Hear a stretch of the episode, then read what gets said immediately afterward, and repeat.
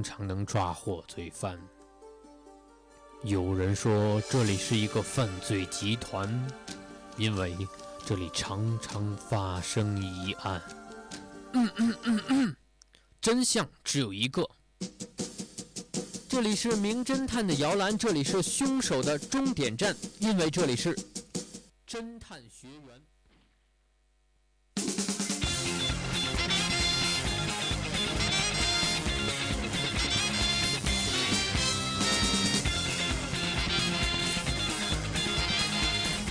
Hello，各位听众，欢迎继续锁定 FM 九十五点二浙江师范大学校园之声。那么北京时间的十九点三十二分呢，晚了两分钟。这一节是由一家为你带来的侦探学员。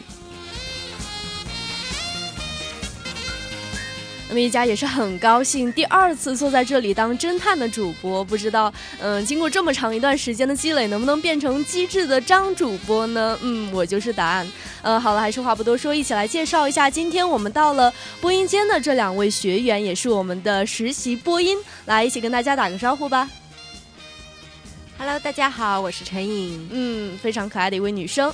Hello，大家好，我是陈明阳。嗯，陈明阳也是跟我一个学院的。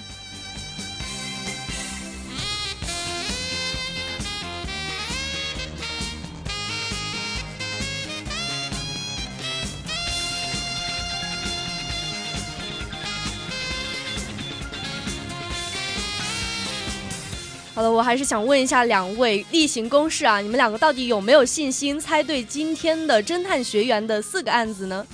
当然啦，我很机智的。你在外间跟我说你有一点蠢萌蠢萌的，你难道是骗我吗？那么，呃，明阳呢？呃，高中没好好读书，就看了很多侦探小说。嗯，那么我就看一下你现在的侦探小说能不能在这一期的节目中派上用场。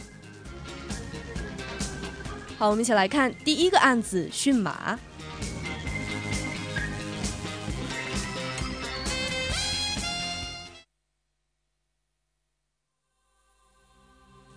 驯马。清晨，陈斌探长正在看着骑手们跑马练习，突然，马棚里冲出一个金发女郎，大叫着：“快来人呐！杀人了！”陈斌急忙跑了过去。只见马棚里一个驯马师打扮的人俯卧在干草堆上，后腰上有一大片血迹，一根锐利的冰锥就扎在他的腰上。死了大约有八个小时了，陈斌自言自语道：“也就是说，谋杀发生在半夜。”他转过身，看了一眼正捂着脸的那位金发女郎，说：“哦，对不起。”你袖子上沾的是血迹吗？金发女郎把她那齐装的袖口转过来，只见上面是一长道血印。咦，她脸色煞白。一定是刚才在她身上蹭到的。我叫嘉乙，他他是沈哲，他为我驯马。陈斌问道：“你知道有谁可能杀他吗？”不知道。他答道：“除了，也许是田妮，沈哲欠了他一大笔钱。”第二天，警官告诉陈斌，沈哲欠田妮的确切数字是一万五千美元。可是经营余杭的田妮发誓说，她已经两天没见过沈哲了。另外，嘉乙小姐袖口上的血迹化验结果是死者的。亲爱的学员们。你们知道是谁杀害了沈哲吗？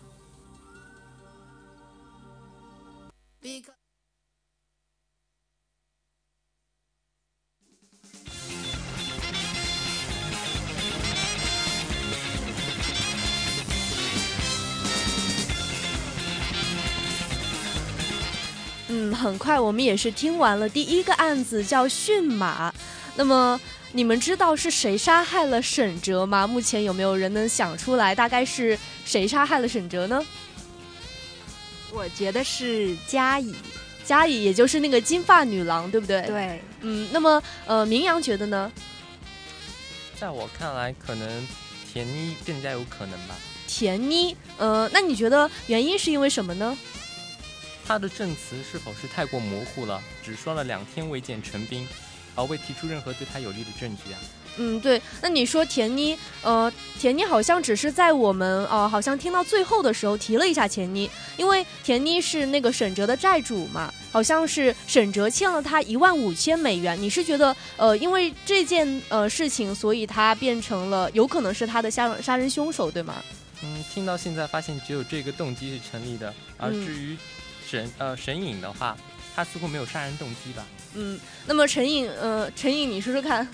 嗯，我觉得可能加以有点贼喊抓贼的感觉。贼喊抓贼怎么说？你有什么线索吗？那个死者不是是他发现的吗？金发女郎发现的，而且他嗯身上又有死者的血迹，嗯，所以我觉得他的嫌疑可能比较大。嗯，我觉得呃。陈颖说的话还是有一定道理的，因为我们之前都是讲到了金发女郎，她说她看到了呃这样子一个人，她说杀人啦，然后就是发生了各种各样的事，对吗？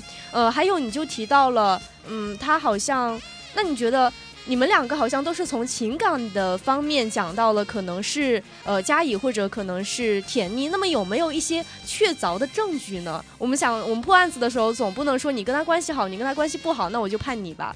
有没有证据呢？证据这个东西，毕竟我们没有确切的。比如说那个，嗯，陈斌是死者，那我觉得，嗯，他他的血迹。陈斌是探长哦，对对对，陈斌是探长那个，嗯嗯，但是那个死者的血迹出现在了那个嘉乙的嗯身上，他是指尖是吗？嗯。呃，是嘉乙的。呃，我再重复一遍，就是金发女郎把她那个西装的袖口。清晨。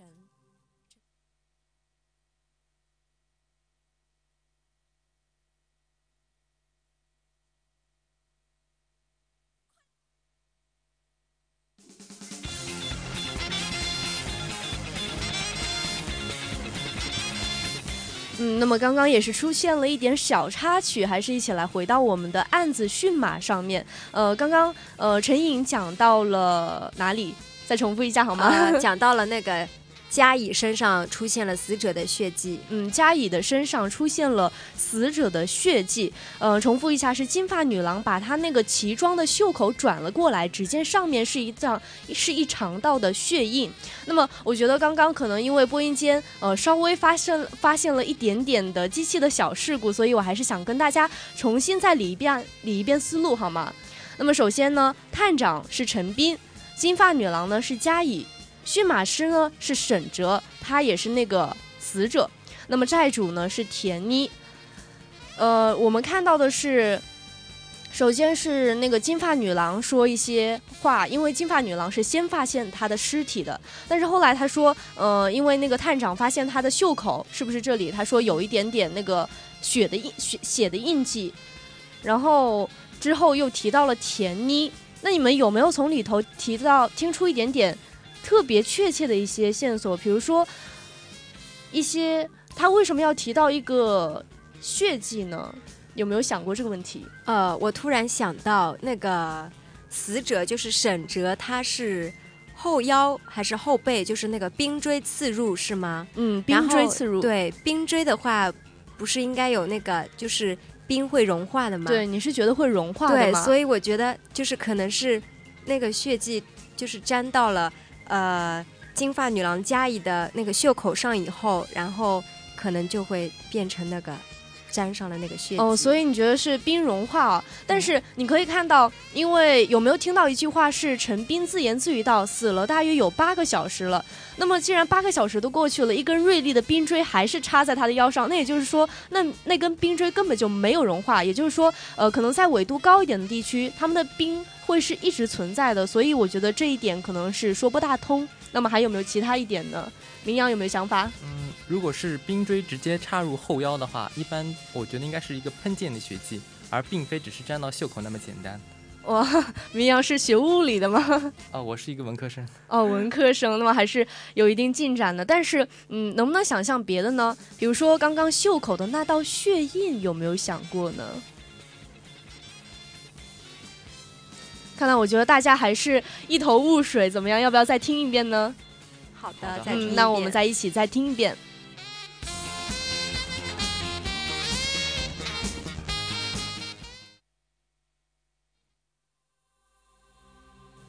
驯马。清晨，陈边探长正在看着骑手们跑马练习，突然，马棚里冲出一个金发女郎，大叫着：“快来人呐！杀人了！”陈斌急忙跑了过去，只见马棚里一个驯马师打扮的人俯卧在干草堆上，后腰上有一大片血迹，一根锐利的冰锥就扎在他的腰上。死了大约有八个小时了，陈斌自言自语道也就是说，谋杀发生在半夜。：“他转过身，看了一眼正捂着脸的那位金发女郎，说。”哦，对不起，你袖子上沾的是血迹吗？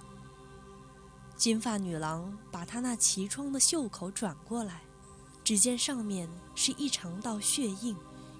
咦，她脸色煞白，一定是刚才在他身上蹭到的。我叫嘉乙，他他是沈哲，他为我驯马。陈斌问道你知道有谁可能杀他吗？不知道，：“他答道，除了，也许是田妮，沈哲欠了他一大笔钱。第二天，警官告诉陈斌，沈哲欠田妮的确切数字是一万五千美元，可是经营余杭的田妮发誓说，她已经两天没见过沈哲了。另外，嘉乙小姐袖口上的血迹化验结果是死者的。亲爱的学员们，你们知道是谁杀害了沈哲吗？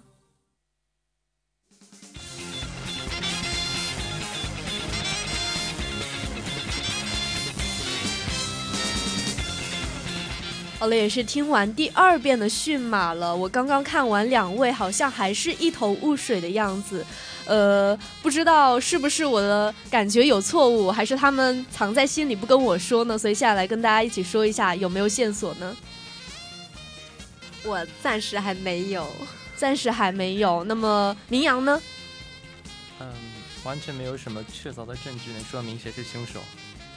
呃，没有证据。呃，那么我想听一下，你们都听到了哪些事情呢？嗯，就是我看你们都在那里很激烈的在那里做笔记，但是我不知道你记下了什么。嗯，是的，我记下了是他们发现这个死者的时间是在清晨，嗯。然后那个死者跟就是金发女郎嘉乙的关系是，嗯，死者为嘉乙驯马，嗯哼，然后还有就是死者的死亡时间是在半夜，他们是经过了八小时以后才在清晨发现的。嗯，还有就是田妮，她和死者欠了死者欠了田妮一万五千美元。嗯，但是其实我很想知道，嗯，死者是还没有还田妮这笔债务是吗？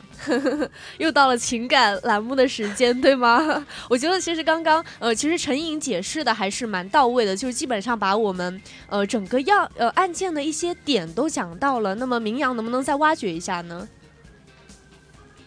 呃，我可能想的比较偏吧。如果是发生在半夜，然后又是金发女郎，金发在黑夜应该是比较显眼的，所以他采取一种很稳妥的方式，从背后用冰锥将其杀害。嗯，这样看来的话，呃，可是金发难道就是证据吗？我长了一头金发就是我的错吗？我的错喽。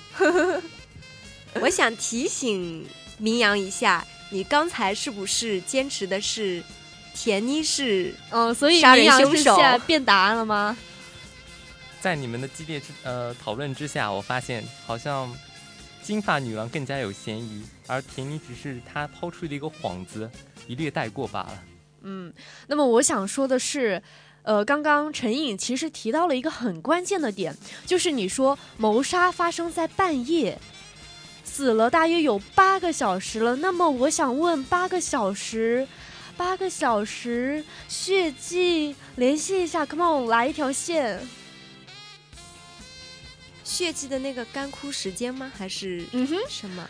你想想，八个小时，差不多两个小时，血就该干了吧？你八个小时之后，你怎么会说，嗯，他刚刚说了什么？哦，是刚刚在那个对驯马师身上蹭到的。对，所以大家就忽略了这个八个小时的时间，所以有的时候案件的点就那么巧妙，你知道吗？因为有的时候我们很容易忽略，就像我第一次当呃小播的时候，在这里猜，我也很容易把整个案件都联系起来想，但是其实有的时候一些关键点我们没有抓住。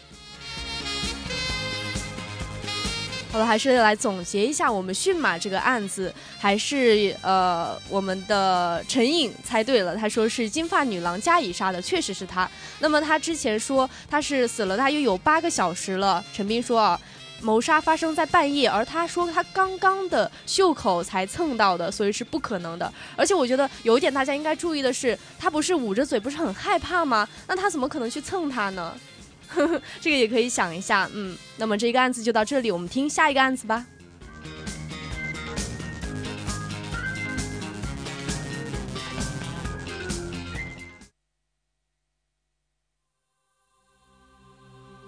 运气。无赖王磊打听到海滨别墅有一幢房子的主人要去瑞士度假，要到月底才能回来，便起了邪念。他找到懒鬼齐杰，两个人决定去碰碰运气。两天后的一个夜晚，气温降到了摄氏零下五度。王磊和齐杰潜入别墅，撬开前门，走进屋里。他们发现冰箱里摆满食物。当即拿出两只肥鸭放在桌子上，让冰融化。夜越来越深，一切似乎都平安无事。屋子里冻得让人发抖。王磊点燃壁炉里的干柴，让屋子里暖和了很多。他们坐在桌边，一边转动着烤得金黄、散发着诱人香味的肥鸭，一边把收音机打开，将音量调得很低。听收音机中的天气预报。突然，门铃响了，两个人吓得跳起来，面面相觑，不知所措。门外竟然是两个巡逻警察。王磊和齐杰立马将收音机关了，不敢发出一丝声响。过了好一会儿，他们听到门外渐渐离开的脚步声，这才匆忙地想要从别墅的后门溜走。可是没想到，等着他们的。竟然是冰冷的手铐。亲爱的学员们，你们知道这是怎么回事吗？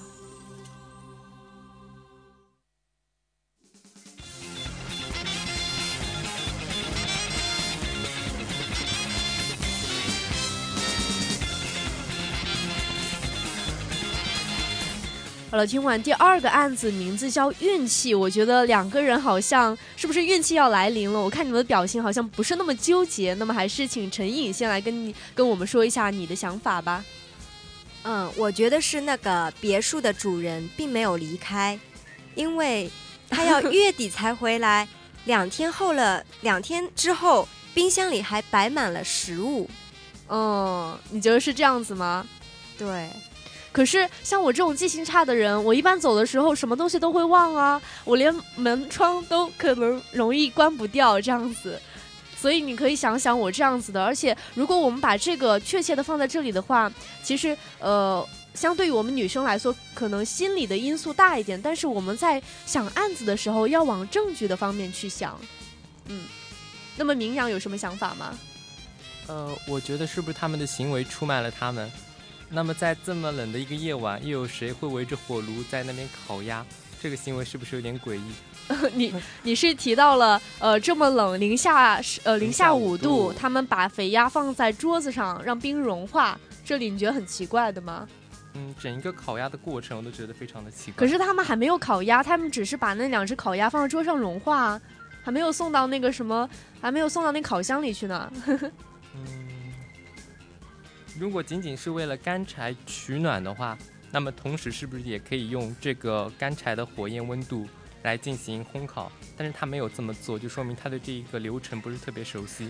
嗯，我想说一点的是，呃，海滨别墅有一幢房子的主人去瑞士度假，那么他们肯定是一个比较有钱的地方，对吗？那谁会拿一只烤鸭放在壁炉旁边烤 烤鸭呢？你还真的变成烤鸭了，我也是醉了。这个 文化差异，哎呦，一下没反应过来。嗯哼，那么还有别的吗？嗯，其实我想提醒各位的是，你们觉得，因为刚刚不是提到了吗？两个巡逻警察竟然在外面，他们是怎么知道里头出了出现了有小偷这样子的事情呢？到底是碰巧还是为什么呢？我觉得应该不是碰巧，不是碰巧，那是什么？嗯，我还是觉得可能是有人去报警了。有人，你一直觉得这个主人在这儿的吗？对。那我要是说主人确实不在这儿呢？主人不在这儿，因为我们的前提就是他已经去度假，要到月底才能回来了，这已经是大前提了。嗯，然后海滨别墅是独立的，是吗？就是没有邻居啊什么的。嗯嗯嗯嗯，那会不会是嗯？既然他是就是很富有的一户人家。他会不会里面装了某些什么警报器啊？嗯，可是我们这里也没有提到警报器。我觉得两位总是喜欢给他加一些额外的各种因素，来个人啊，或者他们人还没走这样子，各种各种。那么我想问的是，呃，其实他们温度是很冷的，对不对？当时是零下五度。好像想到什么了。嗯，好，明阳来说。那既然是零下五度，那你在冰箱里的烤鸭拿出来，仍然是处于冰点以下，还是不会化？那这是不是太太奇怪了，或者是我想多了？嗯，可能他们脑子跟我一样不好使呢。他们就是喜欢把放到桌子上先融化，而且他们后来不是点起了火炉吗？因为这样子他们觉得会自己也冷嘛。然后他们想让烤鸭也融化的快一点，这也是对的哟。点起了火炉，是不是温度会变高？然后警察在外面。他们就感受到了这种暖烘烘的温度，哇！你这个传递也是醉了呢，这么远都能传出去。你在这里暖暖的，你到外面去就是，呃，那就是每家每户开个空调，那外面就整个世界都冰凉了吗？是这样吗？那么我想提到是，因为你刚刚不是说到了壁炉吗？他们不是在壁炉里，就是王磊啊，放一些干干柴。王磊果然是事多啊，他放了干柴，让屋子里暖和了很多。那么有没有想到，壁炉里的干柴燃烧起来会有什么样？嗯，会让警察发现呢？为什么呢？为什么警察会发现呢？干柴燃烧会有烟吗？会有烟吗？妈妈妈，为什么会有“妈”这个字呢？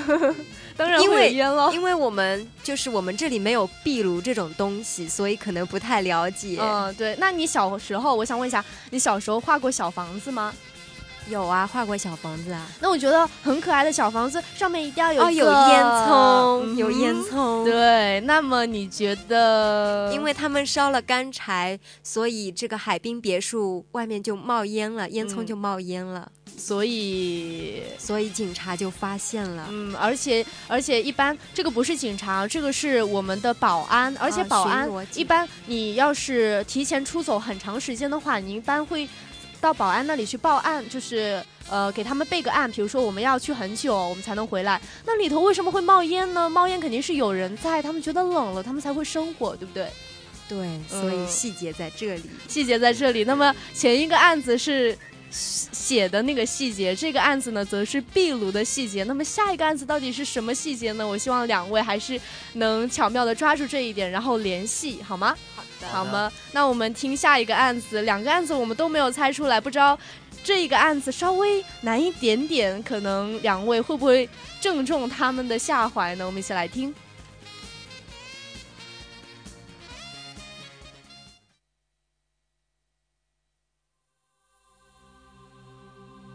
殉情，在沈哲神父的教区，有一位叫子珍的农夫，因为爱妻早逝，心灰意冷，想要自杀。但是基督教禁止自杀，如果自杀，他就不能和妻子在一块墓地合葬。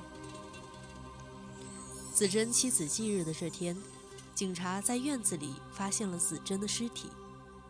子珍是因太阳穴的枪击而去世的。尸体身边没有任何的凶器。经过搜查，警察在离子珍尸体约十米的羊圈中发现了一支手枪。尽管子珍一直都想要自杀，可是她不可能在枪击自己的头部之后，再把手枪藏到十米外的羊圈里，因此，警察断定是他杀。子珍终于如愿以偿与妻子合葬，但是沈哲神父一眼就识破了事情的真相。子珍这家伙，企图欺骗我，可我不是睁眼瞎。尽管如此，我还是成全你，把你和妻子葬于教会的墓地。阿门。聪明的学员们，你们知道事情的真相吗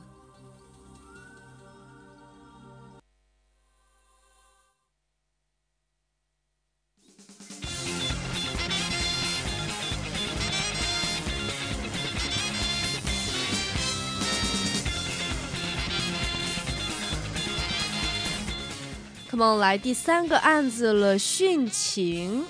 好了，又是一位自杀的，呃，我刚刚不小心说错了什么，让我们来说这一位子珍的农夫，他呢因为想和他的妻子合葬在一起，嗯，但是自杀了没有，我也不知道，因为所以他在呃，警察在他妻子忌日的这天发现了他的尸体。那么接下去事情的真相到底如何呢？让我们的两位学员来继续说一下。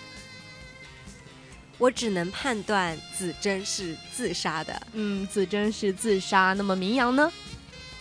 根据你刚才的口误和这个故事布置的这个前景，我觉得应该是自杀的。嗯，对。那么，呃，很简单啦，当然是自杀。自杀。那么，我觉得其实说出来这个也没关系，因为我觉得要找出这个方法才是最最关键的，有没有？当然了，我一直很奇怪他是怎么在自杀以后才把那个手枪扔到羊圈。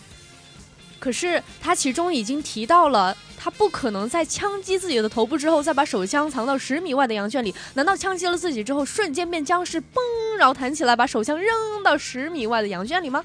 那会不会是羊圈里的手枪是他事先就藏好了的？那他身边的手枪呢？他拿什么打自己？呃，比如说看《名侦探柯南》里面老是有那种机关，对，那就是在远处。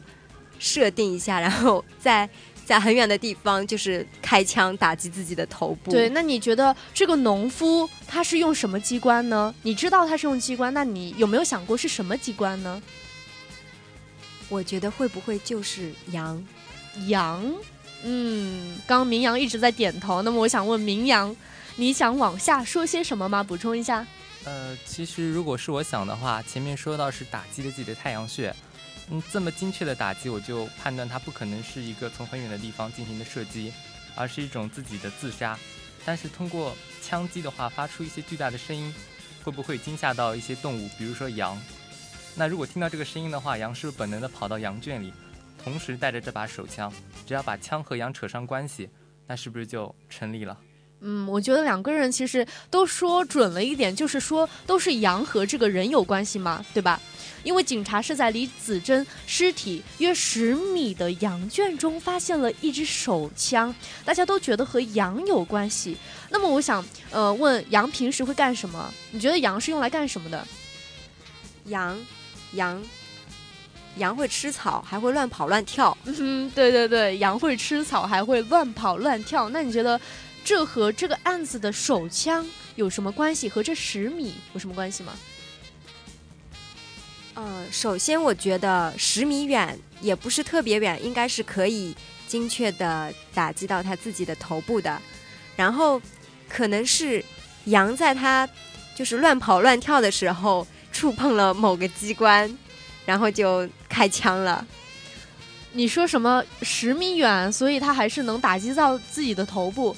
那他的手是伸到了十米之外打一下自己吗？不不不，因为刚才我说。嗯，什么机关在很远的地方？然后，呃，明阳说很远的地方的话，可能不会那么精确的，就是嗯，太阳穴打击太阳穴。所以，因为那个是羊圈和他尸体距十米远，所以我觉得也不是特别远这个距离。嗯，明阳怎么说呢？嗯，我想的是不是可以把枪支经过一定的伪装，然后是靠羊可能就是它的本能，比如说吃草啊什么的，把手枪叼走了。我觉得两个人都说到了一点，就是羊吃草。那么我们人平时是吃什么的？吃饭啊，吃羊肉啊，嗯，吃饭吃羊肉，我也很喜欢吃羊肉啊。呃，那么，但是，嗯、我觉得人吃羊肉，那么你想知道吗？我需要提醒你们的一点是，羊是没有思想的，对不对？那么羊想帮助人类作案是没有思想，他们没有思想，他们怎么帮我们作案？所以是人的思想加给羊。那么你想想看，人会对羊做什么呢？我觉得动物最基本的本能就是，嗯，寻找食物。对，吃。对，所以我觉得它可能是，嗯，给它按照就是那个死者给他事先安排好了一定的路径，嗯，比如说在上面放点什么吃的，嗯，羊吃草，放点草什么的，然后就引着羊按照他的想法去，就是伪造他自杀的这么一个现象。嗯，反正陈颖就觉得，呃，肯定是羊和这个人之间有某种关联，让他们呃，就是有一个线性的规划，对吗？对，因为线索太少了，只提到了羊。嗯，那么我还是要想讲一点，刚刚你说羊会吃草，人会吃饭，人那如果在文化，就是在一些很饿很饿的时候，人会吃什么呢？人也会吃草，醉了，醉了，醉了，醉了。人也会吃草。那么你有没有想过，你需要把什么用手枪和羊把联系起来呢？羊是为什么会把那个手枪把它拖拖拖拖拖拖拖到自己这里？因为手枪，呃，他倒下的那一刹那，手枪肯定是在他这边的，是怎样拖到那十米外之去的呢？有没有什么东西？想象一下，他吃什么？会不会是草？比如说他自杀的同时，手上在握着手枪的同时，还拽了一把草。拽一把草，一把草有十米远。其实，呃，我提醒大家一点，你们平常看看我手里这个是什么？纸啊，纸是什么做的？树，嗯，基本上也都是一些纤维素，所以在没有实在没有东西吃的时候，我们可以吃什么呢？羊可以吃什么呢？吃纸啊，吃纸，那纸是不是可以弄得很长很长很长很长呢？哦，先把羊饿几天是吗？嗯，bingo 就是这样，把羊饿几天，然后呃，所以我再来理一下这个案子的思路，就是首先呢，子珍这个想死的子珍在小型的手枪上链接上长条的纸条，一端呢喂给羊吃，然后自杀身亡。嘣，为了让羊把纸条吃光，就一天都没有喂草，纸条被羊一点一点的吃掉，手枪也随之慢慢的拉进了羊圈。呃，提醒大家一点，就是纸和草一样，主要成分都是纤维素，所以在缺乏草料的时候，羊会吃纸，人也会吃树皮啦之类的，所以人也可以吃纸啊。像那个呃《还珠格格》里头小燕子不是吃了多少纸吗？嗯，好，我们听下一个案子吧。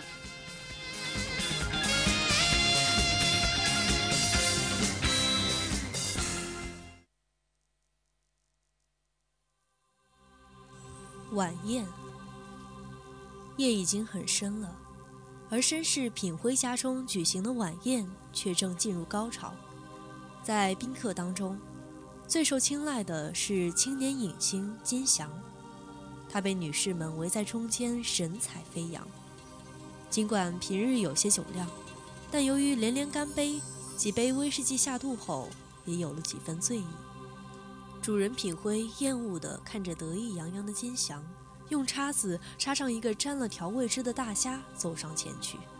金祥先生，今晚你的领带真漂亮，又是哪个相好送的礼物吧？他一边讥讽着，一边若无其事地晃动着手中的叉子，黑红的调味汁溅上了金祥的领带，雪白的丝绸料上顿时污迹斑斑。哎呀，真对不起，对不起。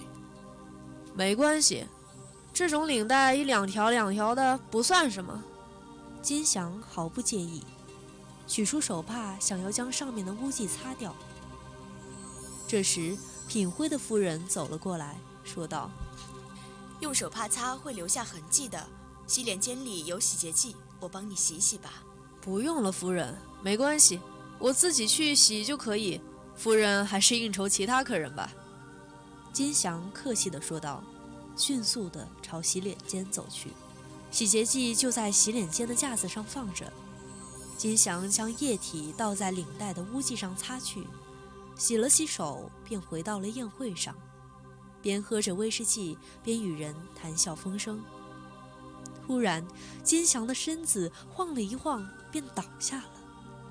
威士忌的杯子也从手中滑到地上，碎了一地。宴会厅里举座哗然，急救车立即赶来，将金祥送往医院，但为时已晚，死因诊断为酒精中毒身亡。聪明的学员们，你们知道这究竟是怎么一回事吗？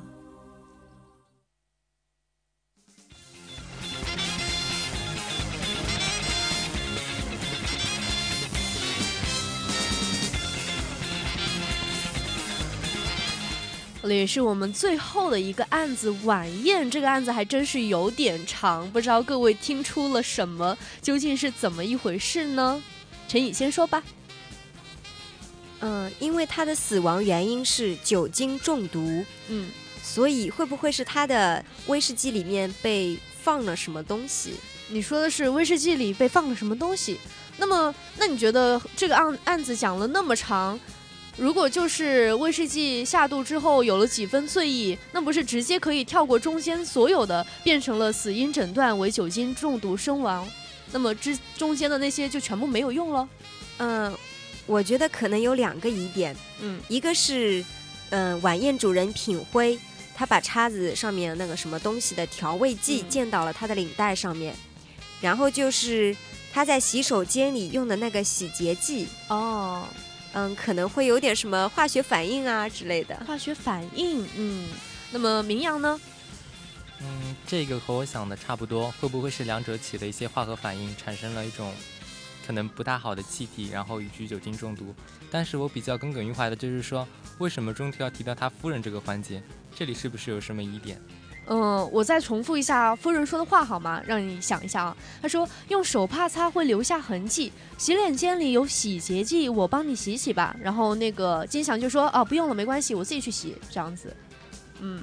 那么我觉得两位都想到了两个点，对吗？第一个是调味汁沾上了金祥的领带，第二个肯定他肯定他不是。呃，无意的去晃到他的领带上，肯定是故意的，因为他那么讨厌他嘛。第二个是洗洁剂就在洗脸间的架子上放着，然后金祥呢就把它倒到那个领带，将污渍除去。大家都觉得这两个有问题，而且我记得陈颖刚刚反应的有一点，我觉得还是非常快的，就是他说有化学反应。那么有没有想过这是一个什么化学反应呢？因为确实这个案子其实看起来长，但是重点就是这两个，抓得很准哦。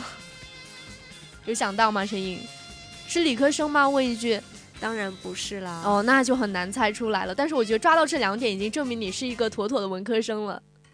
嗯，我觉得那个调味汁和嗯那个洗洁剂产生的化学反应，这会使就是他们嗯检查出来是金祥酒精中毒。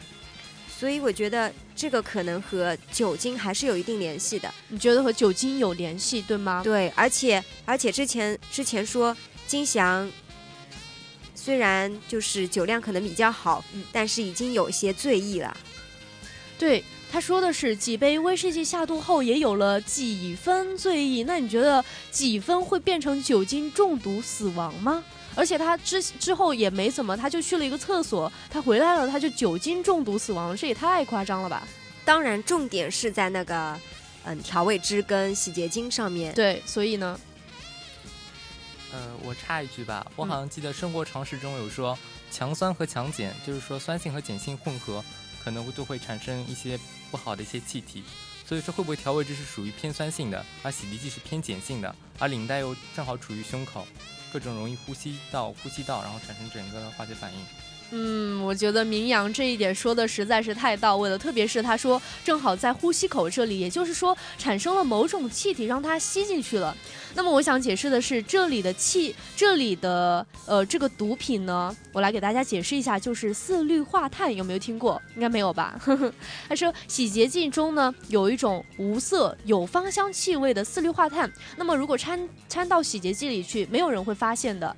而且他应该是注意到，故意把它给喷上去，所以已经厕所里已经备好了那一瓶毒剂给他用。而且如果在擦拭污渍的话，就产生了足量的四氯化碳有毒气体，尤其是饮酒过度，一旦吸入就会导致死亡。但是死因呢，因为它这种不是无色啊，有芳香气味，大家都不是很注意，所以死因没有留下很明显的证据，所以就往往被认为是酒精中毒死亡。好高端的手段。对，我觉得其实呃，这个化学气体可能大家都不是很清楚，但是我觉得两位已经抓住了最重点的这一块，所以最后一个案子我算你们呃八十分吧，怎么样？我发现刚才吹牛啦，我一点都不机智啊。我也不机智。到了。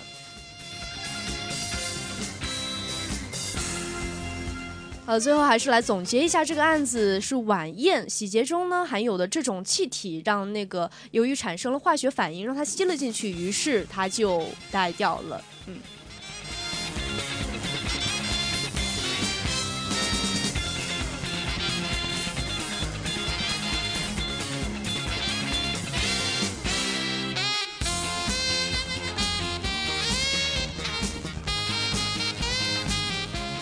了，北京时间的二十点十二分，本期的侦探学谣也要和大家说再见了，还是非常开心。这一次第二次的主播能和两位一起搭档，呃，还是呃，毕竟没有猜出所有的，但是我觉得整体还是不错的。